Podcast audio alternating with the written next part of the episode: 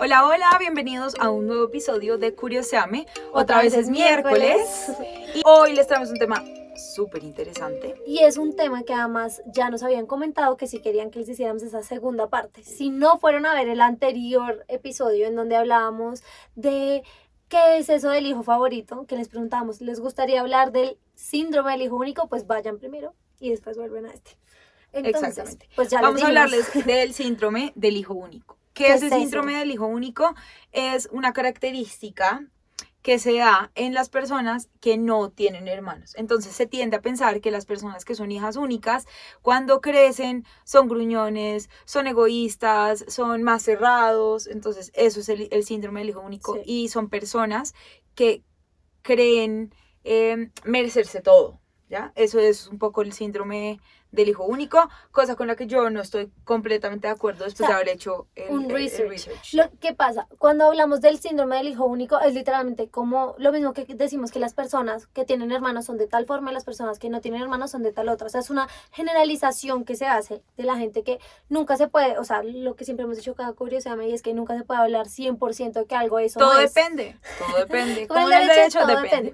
Pero este síndrome es algo que se empezó a llamar así porque se empezó a ver que los hijos únicos tenían ciertos comportamientos que los hacían un poco más mm, difíciles de convivir que las personas que tenían hermanos. Como Porque- egocéntricos, malcriados, egoístas, claro, porque- caprichosos. Dicen que es como esta, esta idea de un niño que se vuelve como un tirano, por así decirlo, porque no está acostumbrado a tener que compartir con otra persona. Porque las personas que tenemos hermanos, pues estamos compartiendo todo el tiempo con alguien. O sea, Exacto. que incluso nos puede pasar lo contrario, y es que los que tenemos hermanos no sabemos a veces tanto estar solos. En ese sentido de, pues yo, por ejemplo, acá les digo un fact mío, Sí. eh, yo compartí cuarto toda mi vida. O sea, toda mi vida es, primero compartí cuarto con mi hermana mayor y después con mi hermana menor. Entonces, hasta hace literalmente seis meses yo compartía cuarto. Entonces, yo no sé bien qué es ese sentido de privacidad, de estar solo, de porque siempre estoy acompañada. Y si uno acuerda que en mi casa hay mucha, gente, mucha gente. todo el tiempo. Entonces, pues son comportamientos que son un poco diferentes, pero que terminan teniendo ciertas repercusiones en la gente. Sí, de acuerdo. Según un estudio que se hizo en Finlandia en el, dos, fact. en el 2017 se encontró que las personas que son hijos únicos tienden a ser más depresivas. ¿Qué va? ¿En serio? Porque una persona que es em, que tiene hermanos, pues se siente más acompañada. Mm, Pero también hay una cosa, y este mismo estudio lo decía, y es un poco complejo porque también hay casos en donde el autoestima de las personas con hermanos se, se ve más afectada. Porque entre hermanos hay más competencia y más rivalidad. duro. Entonces uno se da muy duro. Pero el Sí. tema, de la, el tema del, del acompañamiento sí es mayor, evidentemente, eh, cuando uno tiene hermanos. Pues, por ejemplo, aquí como una anécdota mía, ahorita que lo acabas de decir, se me vino a la cabeza. Cuando nosotros éramos más pequeñas, mi hermana mayor y yo nos aliábamos en contra de mi hermana menor. Porque uno de chiquitos así, o sea, eh, o si no, entonces aliaban ellas dos contra mí o lo que fuera y más porque éramos tres. Y eso son cosas que a uno sí le caen. O sea, hoy en día yo hago el chiste y le digo a mi hermana como yo tengo traumas por culpa tuya, pero es un poco real, como que uno de tanto interactuar con los hermanos a veces pasa que pues surgen competencias o Claro, y surgen sobre como... todo entre hermanas, ¿no? Sí, surgen como esos, esos, esos roces que también a veces pueden Esas rivalidades pueden terminar creando un dolor como sincero y unas heridas que te pueden llegar a quedar como se por- prolongan. Sí, o sea, y lo hemos hablado, o sea, hoy en día que ya somos mucho más grandes y que hablamos del tema, es como, pucha, tú me creaste muchos traumas. Entonces voy a poner un ejemplo, yo tenía un ser- serio trauma con mis orejas. Entonces que mi hermana me decía, no, tú eres Dumbo, o sea, aquí están mis orejas, tú eres Dumbo literalmente, No tiene nada en las como, orejas. mira cómo eres de orejona, no sé qué, y uno se lo dicen de chiquito, como, ay, jaja. Uno Mm. crece con eso, o sea, de verdad, a mí hoy en día tampoco es que me sienta tan cómoda mostrando mis orejas, por ejemplo. Y lo he intentado como interiorizar y decir, de verdad, no tienen nada grave en mis orejas, pero igual es común Claro, cuando te quedó. dijeron. por los hermanos. Pero en cambio, así como tienen cosas como negativas los hermanos, también tienen muchas otras cosas positivas que a veces le falta a un niño que es hijo único. Entonces es este compartir con otros y es este sobre todo aprender a tener que ceder. Porque cuando se tiene, cuando tú eres un hijo único, mal que bien, no es que se haga todo lo que tú quieras, Pero tú estás acostumbrado a que tú eres el centro, o sea, la atención, el amor de tus papás es solamente para ti, lo que los regalos de Navidad son solamente para ti. Cuando tú eres un, un hermano, pues cuando tú tienes hermanos, es completamente diferente. Entonces yo estaba leyendo en este mismo estudio en Finlandia y decía eso, como lo que se tiene que hacer en la educación con los hijos únicos es fomentarles las, digamos, las interacciones sociales. Con otros porque niños, los niños, todo. exactamente, porque, y poner un ejemplo de cuando están en una clase de educación física y hay- tienen que hacer una línea, el niño de los hermanos le importa cinco hacerse de últimas, pues alguna vez le tocó hacerse de últimas con los hermanos, pero los hijos únicos siempre tienden como a irse para adelante y, y como a, a tratar de ir primero porque ellos siempre han sido primeros en su, en, su, en su familia. Y eso no está mal, no es que sean egoístas, simplemente son las formas como crecieron. Entonces no es como que los niños em, únicos sean egoístas, egocéntricos y lo que sea, sino que simplemente son características con las que crecieron, pero eso no necesariamente... Yo tengo una determina. pregunta. ¿Tú qué tienes? Pues porque no siempre tiene amigos que son hijos únicos y amigos que no son hijos únicos. ¿Tú notas la diferencia? Sí. ¿Qué tienen de diferente para ti tus amigos hijos únicos a los que no son? Son más consentidos. Total, esa es la palabra que yo iba a usar. son más consentidos. Pero hay una cosa también, que hay una salvedad que quiero hacer aquí, y es también muy importante.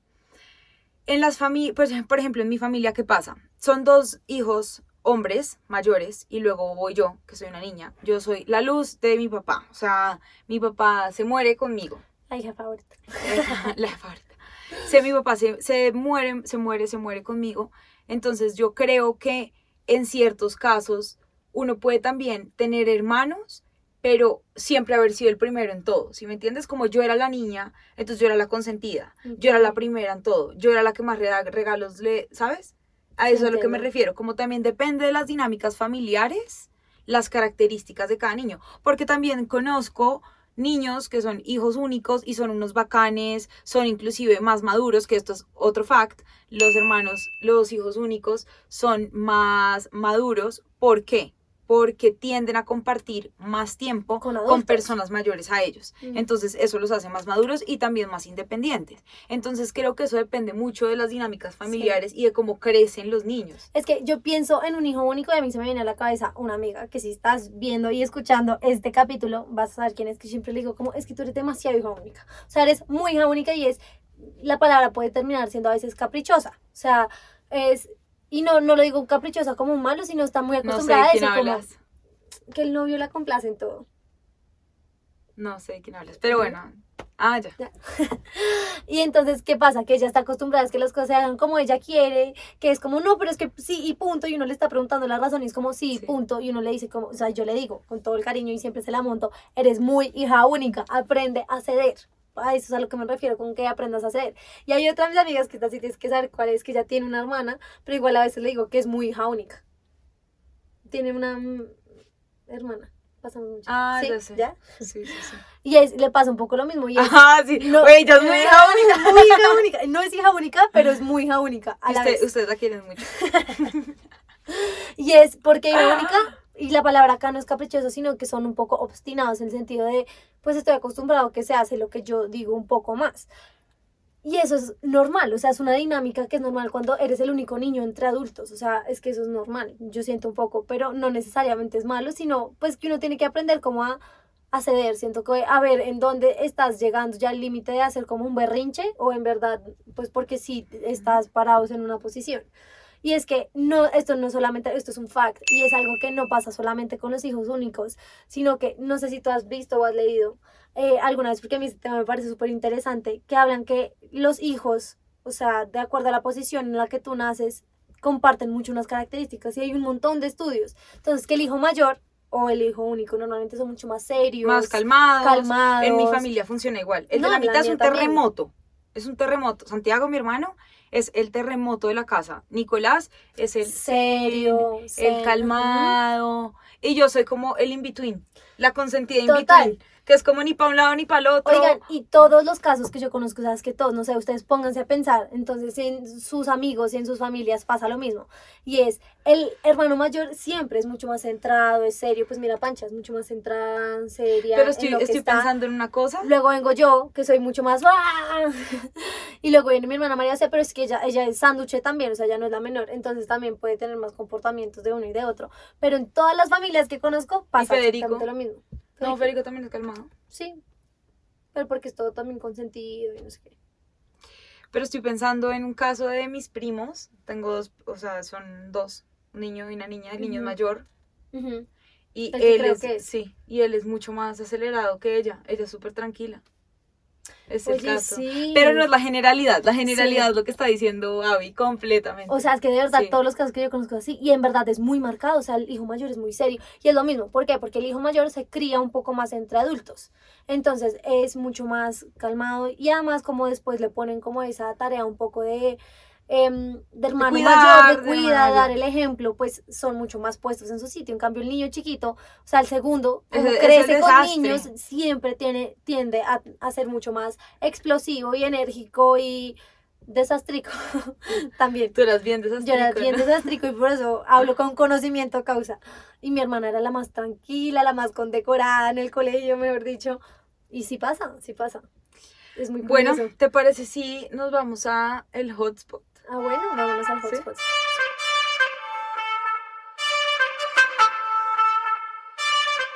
Listo, y ahora llegamos a nuestro momento favorito y es el hotspot.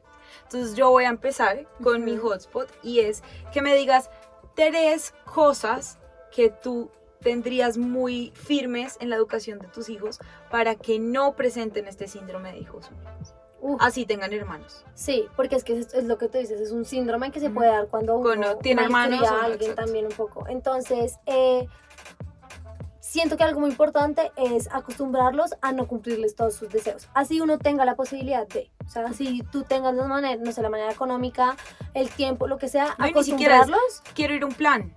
No, No, hoy no ya puedes. fuiste al plan ayer. Hoy no. quédate en la casa. O de chiquitos, mamá, quiero un helado ya. No, ayer ya te comiste un helado, hoy no te vas a comer el helado. Así, él va a comerse el helado, así estén en la heladería, así lo que sea. Acostumbrarlos a que es que no es hoy todo ya cuando quiero, porque siento que ese es el primero de los errores. A los niños a los que no se les acostumbra a que también se les puede decir no cuando crecen, siento que eso es un error gigante.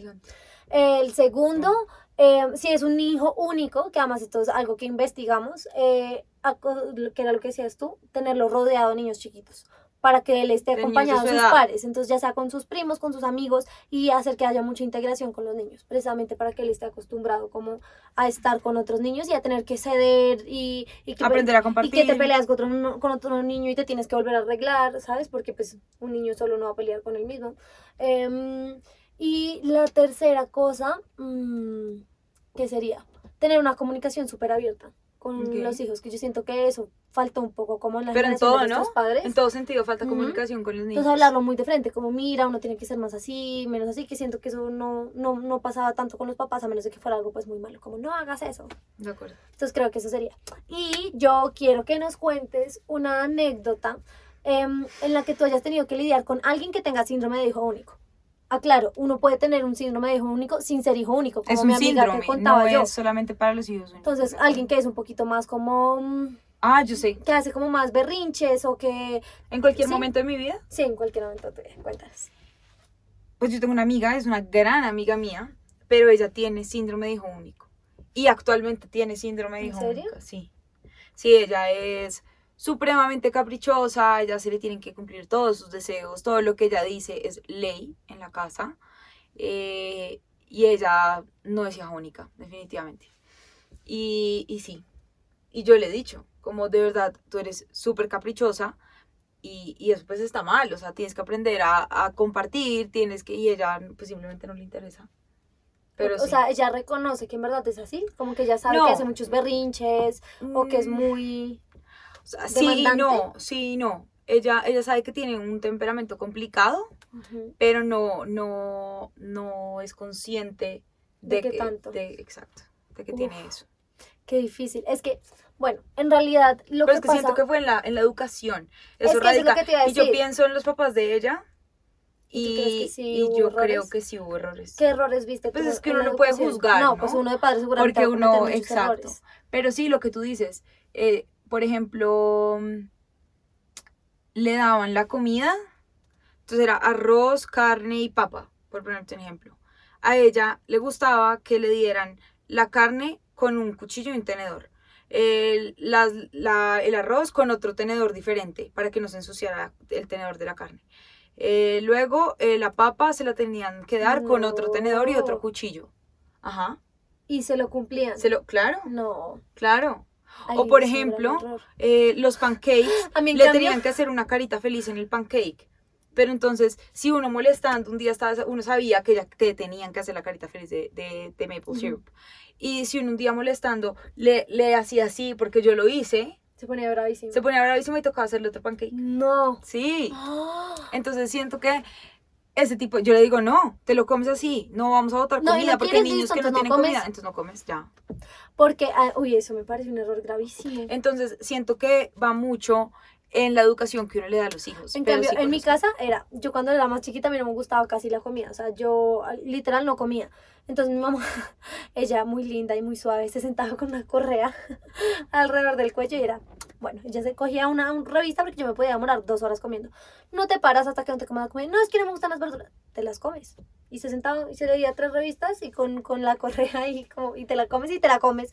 Y así yo aprendí primero a comer. No ¡Qué es que, no es que tú te comes lo que tú quieres, o sea, punto, porque es que hay muchos niños que pasa eso. Yo solo como hamburguesa y papas y literalmente no comen nada más. Eh, entonces mi mamá me quitó eso de entrada, como te comes lo que sea que te pongan en el plato. Y segundo, aquí el que manda soy yo, que a veces a uno se le olvida que los niños, o sea, hay que ponerles igual, no ser histéricos porque no es la idea, pero hay que ponerles límites muy claros, porque si no, a uno se le salen de las manos muy fácil. Y he tenido ejemplos muy cercanos Sí, también. que, que se les salen de las manos a los papás, o sea, y ya ni siquiera, ni siquiera aplican, porque además este era un fact que yo traía, y es que en realidad lo que dicen los expertos es que el hecho de tú ser hijo único o no ser hijo único no es lo que realmente te afecta y te va a hacer tener el síndrome, sino es la crianza que te dan tus Sí, papás. completamente. Hay niños, lo que decir, es que los estudios dicen, hay niños que pueden tener ocho hermanos y pueden tener más síndrome de hijo único que, Que un un niño hijo hijo único. único, porque eso está en la crianza de los padres. ¿Qué tienes que hacer? Rodear, lo que decíamos ahorita, rodear a tu hijo de, de otros niños, niños. actividades sociales en donde tengan que compartir, en donde Esté no tengan otra opción igual. que compartir lo que tienen. Enseñarles a, a dar cosas, como a, a ser muy solidarios con las otras personas. Creo que eso es muy Además importante. que no todo es malo. O sea, uno tiende a pensar que entonces, no, el pobre hijo único va a estar solito, pues si yo ya tengo un hijo, tengo el segundo. Sí, hay cosas que le van a faltar de tener un hermano, pero también hay otras que son positivas, que te van a reforzar el hecho de tener un hermano. ¿Cuáles son? Los niños, o sea, esto es el otro fact que les traía, es que los niños que no tienen hermanos, es cierto que no comparten con alguien, pero también por esto mismo tienen, tienden a ser menos ansiosos y a ser menos competitivos porque uno con hermanos es muy competitivo, o sea, siempre está y los papás, yo creo que sin querer queriendo, en muchas ocasiones, no Le vamos a decir que inculcan. todos, inculcan mucho este tema de la competitividad, es, ay, pero tu hermano porque sí, y tú por qué no, tu hermano porque le es va más mejor no en el qué colegio, y tú eres más no sé y él qué. es más bonito y tú eres más grosero, y tú eres, y es esta vaina de, lo están comparando a uno todo el tiempo, entonces, y eso, eso genera traumas demasiado sin fuertes. darse o sea, cuenta, es que los papás, yo creo de verdad, sinceramente, que el 80% de los traumas que todo el mundo tiene vienen de sus papás. y ellos lo hacen con el amor de la vida, lo que pasa es que a uno nadie le enseña a ser papá, Sí, Y en la no. época de nuestros papás, el que pedía ayuda, como el que iba a un psicólogo o algo así, era alguien que ya estaba como muy perturbado por alguna cosa, pero no era tan común uno pedir ayuda como, hey, no sé bien cómo hacer esto, sino era, pues arréglatelas y verás. Siento que ahorita hemos como concientizado mucho más el tema de la salud mental, del efecto que puede tener el trato que uno le da a un hijo o a otro, entonces los padres son un poco más Y lo normal que es y ir a, receptivos. Ajá. y lo normal que es Yo ir creo, terapia, sinceramente, no sé, el día que yo tenga hijos, pues tal vez sea diferente, pero yo creo hoy que si yo, el día que yo tenga hijos, yo quiero voluntariamente ir a un psicólogo también y estar contrastando, no solamente que ellos vayan y ellos puedan hablar y les parezca bien hablar de cómo se sienten, Hay que de qué normalizar tienen, que ellos vayan también. y normalizar que uno también vaya como padre, porque a ti nadie te, o sea, tú no tienes una escuela de ser padre. O sea, y uno comete errores y también está bien alguien que sepa mucho más del tema y de educación y de los niños para que uno pueda evitar cometer como esos errores. Y uno juzga mucho a los papás, pero en realidad no hay un manual y hay demasiadas, o sea, es que son, son muchas vainas también y uno Sí. es súper juzgón y es como es que mi papá no me dejaba salir y es que no sé qué, Sí, vaya y sea papá y, y, y tenga miedo de que a su hijo le pase algo Total. viviendo en una ciudad insegura o creo que sí, Sí, uno le uno pasa como, los o sea, uno como papá, o sea, cuando nosotros somos papás, seguramente también vamos a cometer 250 millones de errores, pero entonces aquí la invitación es un poco a.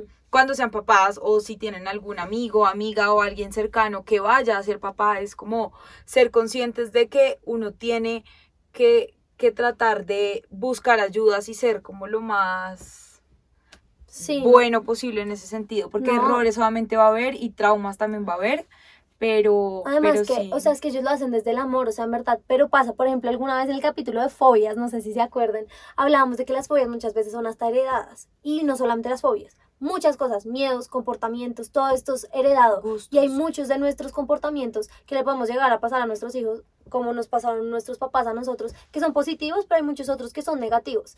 Entonces, siento que es algo cuestión de uno reconocer que uno es un ser humano y que uno está aprendiendo y que uno como padre va a tener también que cometer errores, pero nada más chévere que no poderlo hacer, normalizarlo, hablar las cosas, hablar con un profesional cuando sea necesario. Yo creo que hay más de una familia que necesitaría una terapia familiar. Todas. Es O que sea, en mi no, familia me encantaría ir porque hay cosas que uno nunca soluciona, por ejemplo, o todo el errores mundo que se necesita cometieron. ir a terapia, todo el mundo, o sea, es demasiado Ujú. normal porque no necesariamente es como ir cuando uno ya no puede y está entrando en un colapso y no tiene formas y no ve vías de salida, sino que creo que cuando uno ah, busca ayudas precisamente cuando está reconociendo que hay algo que uno puede cambiar que y que uno puede mejorar. Que esté mal, y simplemente estás acudiendo a alguien para encontrar salidas y para buscar otros caminos diferentes antes de precisamente Sí. que se te cierren todos los caminos. Y con los hijos esto funciona así, en verdad, muy bien. Cuando uno es más consciente de eso y uno ve, digamos, no sé, es que mi hijo está teniendo estos comportamientos y en vez de reprimirlo y en vez de...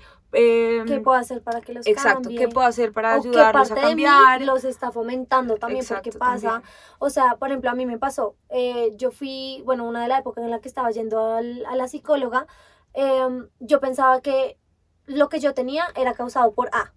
Y ella, o sea, y uno empieza a hablar y a contar muchas historias y me di cuenta que muchos de mis comportamientos y cosas que yo quería mejorar y cambiar no venían de hace un año, venían de cosas que se me inculcaron de una u otra forma por medio de mis padres y de mi familia mucho tiempo atrás, y es lo que decimos, son errores o son comportamientos que quedan y que vienen del amor y, y hasta son inconscientes y ni cuenta se dan, pero Sí, que de pueden terminar generando como un daño. Entonces yo creo que aquí la reflexión y la conclusión del día de hoy, pues además del el síndrome del hijo único, es un poquito que así como uno va al médico, no solo cuando está enfermo, sino para evitar enfermarse, siento que lo mismo pasa con, con un psicólogo.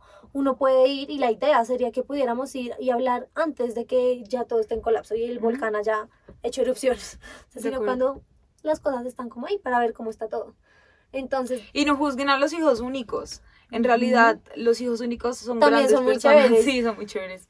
Son muy chéveres y creo que eso va es en la crianza. Entonces, sí, yo creo que todos tenemos que deshacernos de nuestro propio síndrome de hijo único que todos que podemos todos llegar a tener. características, exacto. de hijo único y los que son hijos únicos y están viendo este capítulo o escuchando este capítulo y se dan cuenta que tienen muchas cosas que cambiar, adelante todo, o sea, nosotros no somos producto terminado, estamos siempre en proceso de cambio y Nunca vamos a ser productos. eh, exacto y mejor cambiar esos comportamientos que a veces nos puede como tropezar un poquito como la convivencia con las demás personas. Entonces, nada. Esperamos que les haya gustado mucho este capítulo. Acuérdense de suscribirse en nuestro canal de YouTube de como arroba curioseame, no, sí, curioseame podcast y en nuestras redes sociales seguirnos en Instagram como arroba curioseame podcast, Daniela Bizambra B y Juliana Sedán. Entonces nada. Y en nuestro TikTok. Ah, sí, en nuestro TikTok que es Juli y Y. Adiós. Chao.